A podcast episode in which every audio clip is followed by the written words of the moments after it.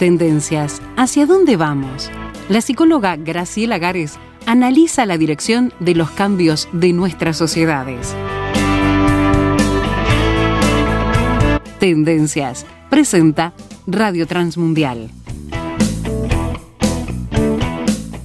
El gusto de recibir como cada lunes aquí en Radio Transmundial Uruguay a la psicóloga Graciela Gares para hacer con ella este espacio de tendencias, para mirar lo que está sucediendo en nuestro mundo, en la sociedad en la que vivimos y poder entonces reflexionar, formar también una opinión con elementos, con respaldo, con sostén. Graciela, muchas gracias por tu compañía otra semana.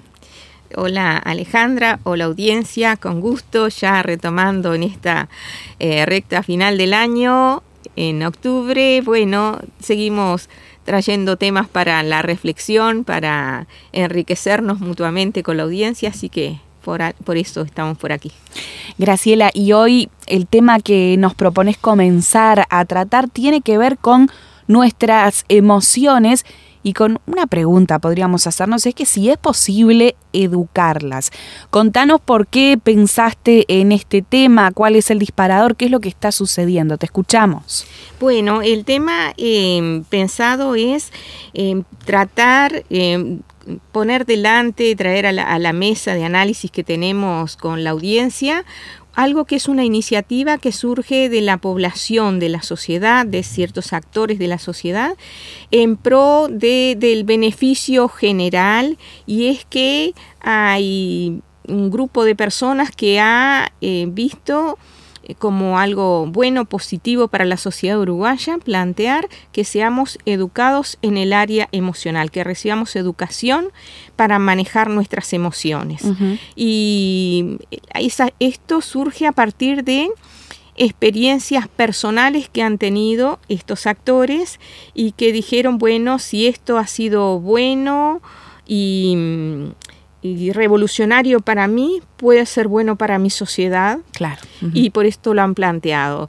Quizás algunos conozcan el caso de una maestra, una docente uruguaya que ha sido declarada en España como la mejor docente del año. Esto creo que ocurrió en años anteriores al 2022. Y esta persona, em, a ella le gusta contar su historia, con, contarla desde sus raíces. Contar que ella nació en el barrio Borro, que los que conocemos Montevideo sabemos que es una de las zonas eh, de em, con un detrimento en cuanto a la calidad de vida en lo social. Sí en lo educacional y con repercusión en, en varios órdenes, ¿verdad?, para la vida de, sus, de los habitantes de esa zona. Ella nació en ese barrio y uno diría con un pronóstico de que no podría llegar a mucho y es un pronóstico compartido con la mayoría de la población em, menor de edad que está creciendo en esa zona, ¿verdad? Zonas que sin un apoyo particular del Estado, sin un apoyo fuerte, sin un respaldo fuerte en cuanto a recursos y oportunidades, no podría llegar a mucho porque, bueno, a nivel de las familias el nivel económico es una limitante. Y esta eh, persona, bueno, nació y creció allí y a raíz del trabajo, eh, por lo que entendemos trabajo social de algún grupo comunitario, recibió el apoyo y el estímulo como para que generara confianza en ella de que podía estudiar y podía llegar a ser alguien. Ella aprovechó esta instancia, se formó en el en el campo del magisterio, luego ella emigra del país, va a España, allí continúa su desarrollo, llega a ser una maestría y a partir del desarrollo profesional de ella, ella recibe en principio la de ser declarada como la mejor docente del año en Cataluña y luego la mejor docente del año en España. Y esta persona, que se llama Carmen Albana Sanz, no ha querido nunca, como que no ha dejado nunca de mirar hacia atrás y ver sus raíces, de dónde partió y a dónde ha llegado y ha vuelto a menudo a Uruguay. Cuando vuelve a Uruguay, ella vuelve a su barrio y siente, ha sentido carga por que eh, otros que están creciendo en las mismas circunstancias que ella en ese barrio o en otros tengan la, el mismo empujón, el mismo apoyo que ella tuvo para llegar a eh, realizarse como persona y ser una persona de impacto en la sociedad cuando eh, el pronóstico era negativo.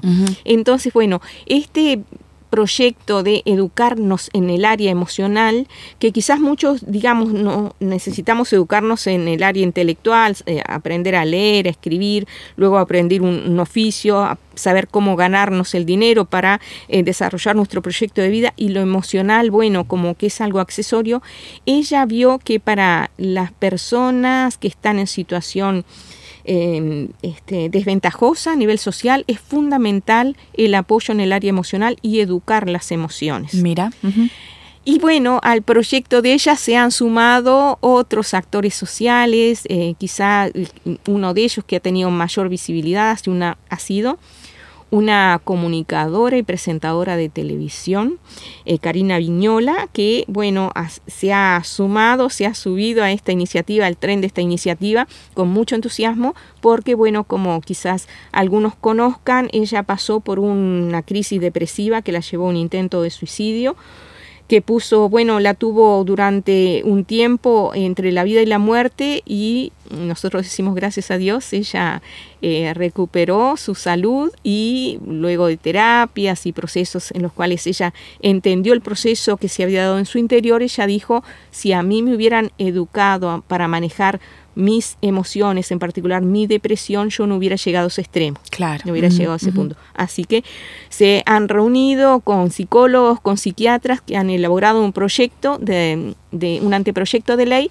y que este proyecto anteproyecto de ley ya llegó al Parlamento en agosto de este año y está eh, a consideración en una de las comisiones. Bien. Entonces, bueno, el desafío es eh, preguntarnos hasta qué punto prestamos atención a las emociones nuestras, si creemos que esa es un campo, un área que debe ser educado o es un área que, bueno, se maneja espontáneamente, aparte de la razón, que no incide demasiado en la calidad de vida nuestra, o si nos damos cuenta que sí que tiene incidencia, que afecta nuestra calidad de vida, que puede afectar hasta nuestra salud orgánica, las problemáticas emocionales mal resueltas, eh, la, mm, si ¿Cuántos podemos darnos cuenta de qué emociones estamos sintiendo en un determinado momento? A veces eh, cuando vienen las personas a consulta psicológica le decimos, bueno, contanos cómo te sentís y nos dicen, me siento mal. Y le decimos, bueno, ¿qué quiere decir que me siento mal? Y encontramos que no pueden darle nombre a la emoción o al sentimiento que están experimentando. Mira.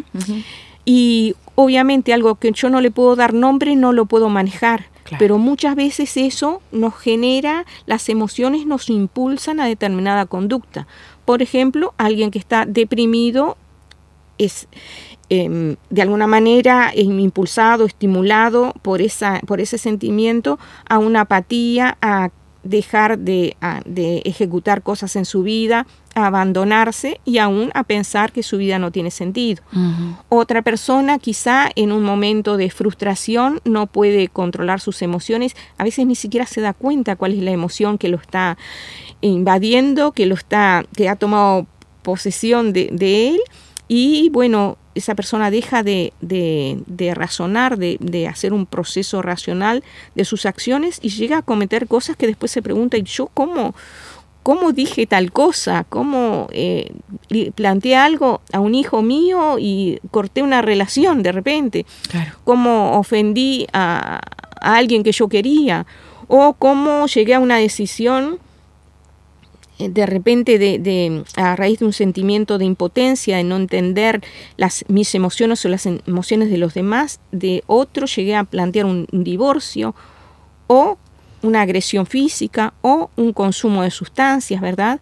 Entonces, bueno, el, planteo es preguntarnos si las emociones, eh, entendemos que nuestras emociones necesitarían educación. El proyecto de ley que se ha planteado en el Parlamento, en la, aquí está a nivel de comisiones, como les decíamos, es un proyecto que en concreto lo que plantea es declarar de interés general la promoción de la educación emocional en la educación formal y no formal de nuestro país, de Uruguay, para que se incluyan actividades dentro del currículum currículum perdón, em, escolar y también en la formación docente, es decir, que haya una enseñanza que sea transversal a todas las materias, a todas las disciplinas que se enseñen, tanto en la escuela como en, en el liceo, en la educación secundaria, en, UTU y también en la capacitación a los docentes, en la formación a los docentes, que eh, que estimule el reconocimiento, la interpretación y la gestión de nuestras emociones para mejorar nuestras conductas como ciudadanos en el país. No es cuestión entonces, Graciela, simplemente de una educación académica eh, en el área intelectual, digamos, que por supuesto que es muy importante y muy necesaria para los niños, para los jóvenes, sino también entonces buscar complementar con esta educación de las emociones que es tan importante para la vida, la vida de esos niños, de esos jóvenes, pero ni que hablar la vida adulta a futuro de esas personas que están creciendo. Y esto es lo que estamos entonces conversando con la psicóloga Graciela Gares y vamos a continuar entonces tratando este tema luego de una breve pausa.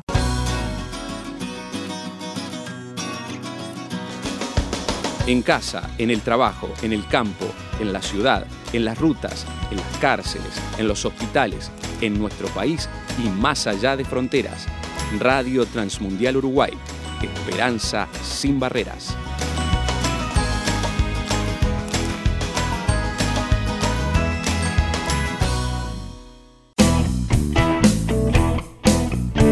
Estás escuchando Tendencias, análisis de actualidad con la psicóloga Graciela Gares.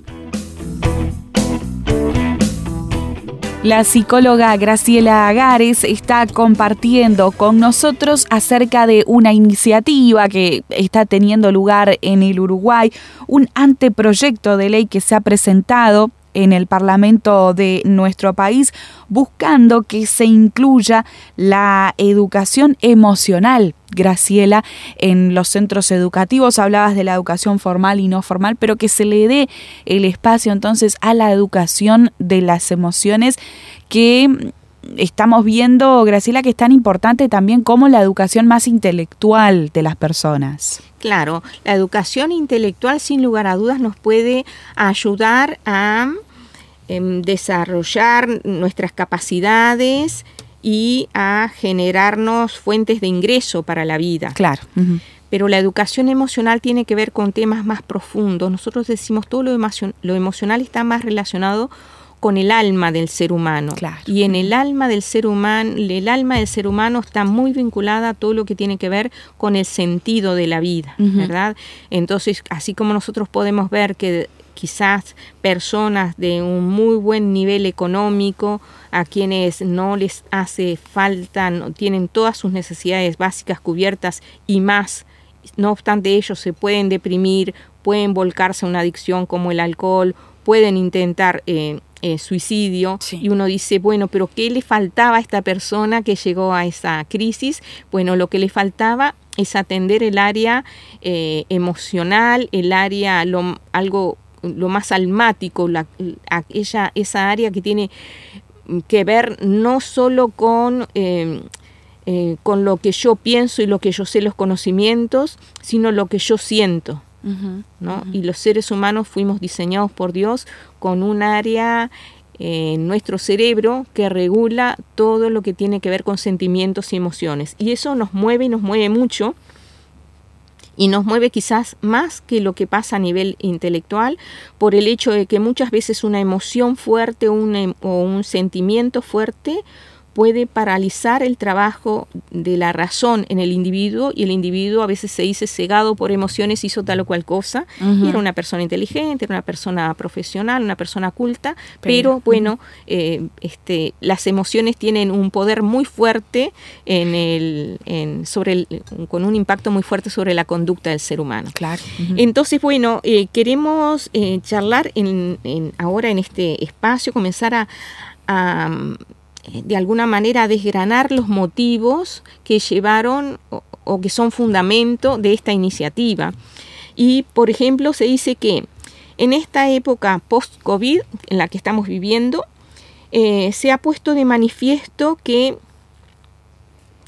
el alumnado, para la gente que está trabajando en los ámbitos educativos, el alumnado em, que volvió a los centros de enseñanza luego del COVID, no tiene las mismas actitudes que el, alumnado que estaba en los centros educativos en las aulas previo al COVID. Sí. Se ha visto que este alumnado actual post-COVID es un alumnado que está más desmotivado. Mira. Que es más apático y que tiene como una de las emociones eh, más a flor de piel la incertidumbre como la falta de motivación o la idea de si vale la pena el esfuerzo. Y eso no solo se ha notado en el rendimiento escolar, sino que me decía un director de un centro educativo este, de una zona este, no problemática de Montevideo, pero bueno, de esas zonas que no son tan, tan beneficiadas en lo social, eh, cómo ha aumentado el número de conflictos entre los alumnos él me decía, no hay semana en la cual no tenga que estar llamando a padres de alumnos porque están con problemas de convivencia, Miramos. con problemas de, de, no entender al otro y de querer imponer a través de la fuerza su, su, su su punto de vista o eh, tener actitudes de violencia a través del lenguaje o a través de lo físico, ¿verdad? Y eh, me decía, bueno, ha sido tremendo, en esta etapa post-COVID es tremendo esta situación permanentemente llamando, citando a padres o citando a los mismos chicos. Y a mí me pasó de estar estando allí en ese centro educativo que llegaran los chicos con reclamos al director, no, porque este me sacó esto, no, porque el otro eh, me quitó el celular, no, porque el otro, y, y el director me decía, pero esto es continuo. Antes esto existía, pero era esporádico. Ahora esta población que volvió después del COVID desaprendió lo que es la convivencia, desaprendió lo que es el, el, buen relacionamiento, el compañerismo, y hay que empezar a reeducar, a construir valores acá dentro del centro educativo que antes no era necesario, esos valores ya estaban, ¿no? Como que hay algo que pasó a nivel familias en estas convivencias forzadas que hemos tenido por la pandemia. Y eh, bueno, y entonces estas eh, promotoras de este proyecto de educación de las emociones dijeron, esta es una de las razones, de alguna manera eh, la apatía, la desesperanza, la incertidumbre tienen que ser, eh, los chicos tienen que aprender a manejarlas para no quedar enquistados en esas emociones que no los dejan a ellos ni progresar en lo académico, ni disfrutar de la experiencia en los centros educativos, por ejemplo. Claro. Bueno, a esto los promotores de este proyecto suman el hecho de que, bueno, Uruguay tiene de los más altos índices de fracaso y abandono escolar por razones como puede ser las dificultades de aprendizaje, la ansiedad ante los exámenes, eso hace que muchos chicos eh, abandonen la experiencia educativa porque, bueno, no toleran la experiencia de presentarse a un examen, toda la movilización emocional que genera presentarse a un examen. Claro, claro. Y, bueno, los problemas de, convivencia escolar que les, que les decíamos. Otra de los motivos es que se entiende que los programas de educación emocional reducirían algunos de los factores de riesgo social ya no de, en los centros educativos propiamente dichos, sino en distintos ámbitos de la sociedad. Eh, se cree que reducirían los, los índices de violencia, porque muchas veces la violencia, tanto sea contra nosotros mismos como contra el otro, tienen que ver con qué hago yo con las emociones negativas que esté sintiendo. Claro. A veces una emoción negativa que yo estoy sintiendo y no sé manejar lleva, por ejemplo, a los chicos y en particular a las chicas a hacerse cortes en los brazos, ese tipo de cosas, como ese tipo de agresiones como forma de manifestar un malestar que no están pudiendo poner en palabras ni gestionarlo. ¿Qué hago con una sensación de frustración, con una sensación de, bueno, eh, un fracaso afectivo, en esa edad en la cual está eh, probando formar parejitas, mi pareja me deja, ¿qué hago con eso que siento? ¿no? Ese no saber, pero a su vez eh, querer pedir ayuda de una manera desesperada y no poder ponerlo en palabras, ellos lo hacen a través de esos cortes que se eh, causan a sí mismos, ¿no? Y bueno, eso denuncia la necesidad de aprender a manejar esas emociones. Bueno, el bullying y el ciberbullying también que son muestras de que eh, los que lo practican no saben interpretar las emociones de los demás. Muchas veces en esto de castigar al otro, está el que yo no me estoy dando cuenta el tremendo sufrimiento al cual estoy exponiendo al otro. No interpreto o no sintonizo con sus emociones, a pesar de que estamos dotados por naturaleza de, determinadas neuronas en el cerebro humano, las neuronas espejo que le llaman, que son las que nos ayudan a darnos cuenta qué está sintiendo el otro, ¿verdad? Entonces, bueno, em, estos factores de riesgo social, como pueden ser el bullying, la violencia, eh, conductas de autoagresión, conductas de eh, ansiedad, depresión en adultos, todo esto podría ser eh, bien manejado si las personas entendiéramos nuestras emociones, entendiéramos las emociones de los demás, supiéramos expresar lo que sentimos y pedir ayuda cuando lo necesitamos. Y ni que hablar, bueno, del alto índice de suicidios en la adolescencia, en que en Uruguay, bueno, em, en el año 2021 tuvimos 758 suicidios y de ellos 203 fue en adolescentes de entre 15 y 29 años. Entonces, obviamente que nosotros nos sumamos a este planteo de que sí, las emociones hay que educarlas.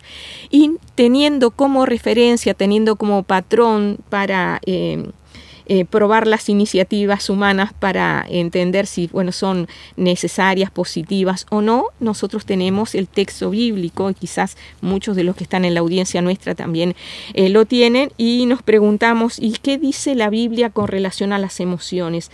¿Hay alguna pauta? ¿Nos da base como para decir las emociones deben de ser educadas? ¿En algún momento Em, eh, Dios a través de sus enseñanzas o Jesucristo en su andar sobre la tierra dictó alguna pauta sobre cómo debemos manejar nuestras emociones? ¿Importa el área emocional para Dios? En primer lugar vamos a decir que sí, que importa porque hay una determinada región del cerebro encargada, el área límbica, le llaman el área límbica, encargada de eh, administrar todo lo que tiene que ver con emociones y sentimientos. Así que si Dios puso en nosotros un área física específica, un órgano como un sub, este, una subregión dentro de un órgano que es el cerebro, encargada de, eh, de controlar y gestionar esas, este, esas vivencias humanas, es que estas vivencias humanas importan, existen, cuentan para Dios. Es más, cuando Jesucristo anduvo sobre la tierra, él mismo experimentó emociones y él mismo las compartió.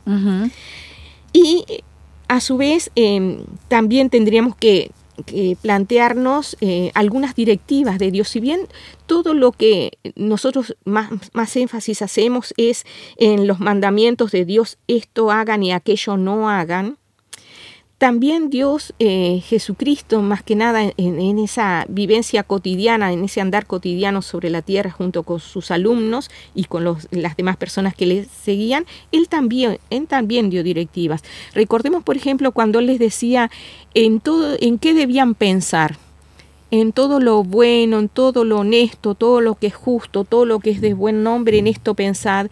Él lo que les estaba diciendo es controlen sus pensamientos porque sus pensamientos van a arrastrar o van a hacer emerger emociones. Entonces, para estar en paz, estar en armonía, sentirnos bien, tenemos que controlar lo que pensamos, porque no sabemos cuál va a ser el contenido de la educación emocional que van a dar en los centros educativos si se aprueba este anteproyecto. Pero lo que sí sabemos de antemano es que la Biblia ya nos dice cómo administrar las emociones y nos dice controlen lo que piensan para que lo que sientan sea agradable y sea bueno. Entonces acá tenemos, ya sabemos que vamos a tener una referencia para no guiarnos solo por el, el proyecto humano de estas eh, personas bien intencionadas, sino que tenemos un patrón de referencia que es lo que nos indica la Biblia. ¿no? Y por eso vamos a seguir tratando este tema, Graciela, el próximo encuentro, la semana que viene. Si te parece, seguimos pensando acerca de esto de la importancia de la educación emocional y qué elementos entonces encontramos en el texto bíblico. Mientras tanto, invitamos al oyente a hacernos llegar su punto de vista, su opinión, como siempre le decimos, si le parece que esta iniciativa puede ser beneficiosa para nuestra sociedad, para nuestro país y, por qué no, para también el resto de América ¿Cómo hace usted? Quizás cómo ha hecho, qué personas, em, qué tipo de prácticas le han ayudado a usted a educar sus emociones. ¿Cómo intenta usted también ayudar a quienes tiene a su alrededor? Bueno, conversemos sobre este tema. Anímese a enviarnos su comunicación por un mensaje de texto o de WhatsApp al signo de más 598 91610 610 repito, desde dentro del Uruguay o cualquier parte del mundo, participe de esta charla por su mensaje de texto o de WhatsApp al signo de más 598 91610 610. Y a ti, Graciela, te agradecemos por este tiempo compartido y te esperamos entonces dentro de una semana. Con gusto. Hasta aquí escuchaste Tendencias. Una producción de Radio Transmundial